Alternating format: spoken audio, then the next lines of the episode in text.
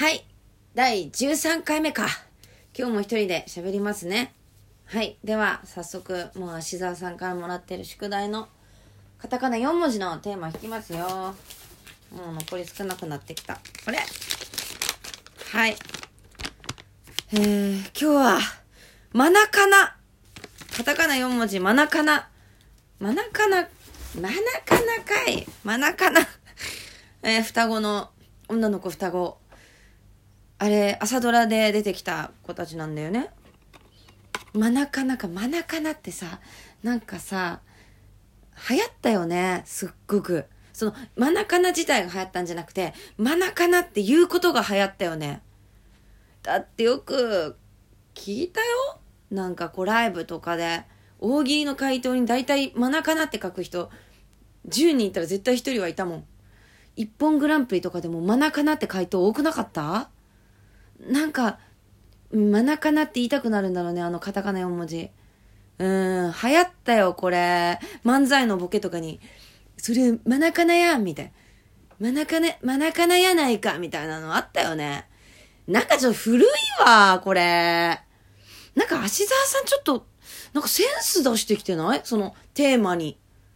なんかさ、昨日までプリクラとか、カラオケとか。ちょっと、ま、ラミ、ラミレスからなんか、センス出してきてんな。なんかちょっとそっちが大喜利みたいな、うん、感じ出してて。まあでもベイスターズファンだから許せたけども、今日のマナカナっていうのはなんか狙いすぎですよね。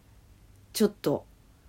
なんかこう、こっちが喋りづらいっていうのを狙いすぎというか、うーん、なんかもうテーマが悪いわ。うーん、なんか狙ってちゃうとね、センス出しちゃうと冷めるよな。そうよ、もう、あのね、昨日、知り合いの人とご飯食べてたんだけども、このラジオアプリを聞いてくれてると。で、面白いよねって言ってくれて、あ、そうですかでも、なんかやっぱ小出さんって誰かいた方がいいよみたいな。うん。はっきり言ってさ、うん、ちょっとなんかはっきり言ってきて、うん、誰かいた方が絶対いいよ。なんか人がいた方が生きるし、一人だとね、真面目なんだもんみたいな。あの男の人ってやってる時すごい面白いよとか言って。もうそんなことはね、分かってるんですよ。私だってさ、家の中で一人で何喋ってるのって思うよ。今だってさ、シーンとした部屋の中で布団の上で一人で喋ってんだよ。もう怖いよ。何のこれ？意味もないもんだって。うん。分かってるそんなことは。そうなんだよ。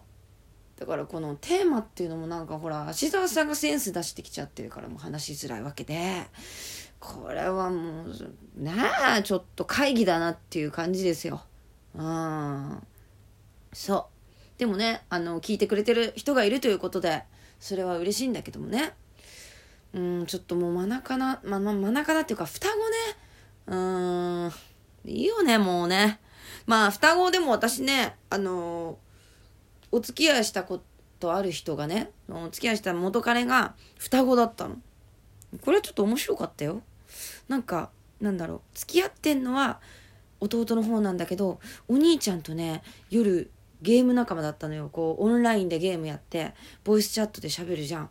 でも声は一緒だからさ、双子って面白いなとか思いながら、なんかこう、あれなんかこの関係って、なんか私、みなみちゃんみたいなさ、なんだろう、性格も一緒なのかなとか思っちゃうよね。なんか、どっちも好きになっちゃったらどうしようみたいな。なんかどっちも私のこと好きになっちゃったらどうしようみたいな、うん、時期あったなーなんて。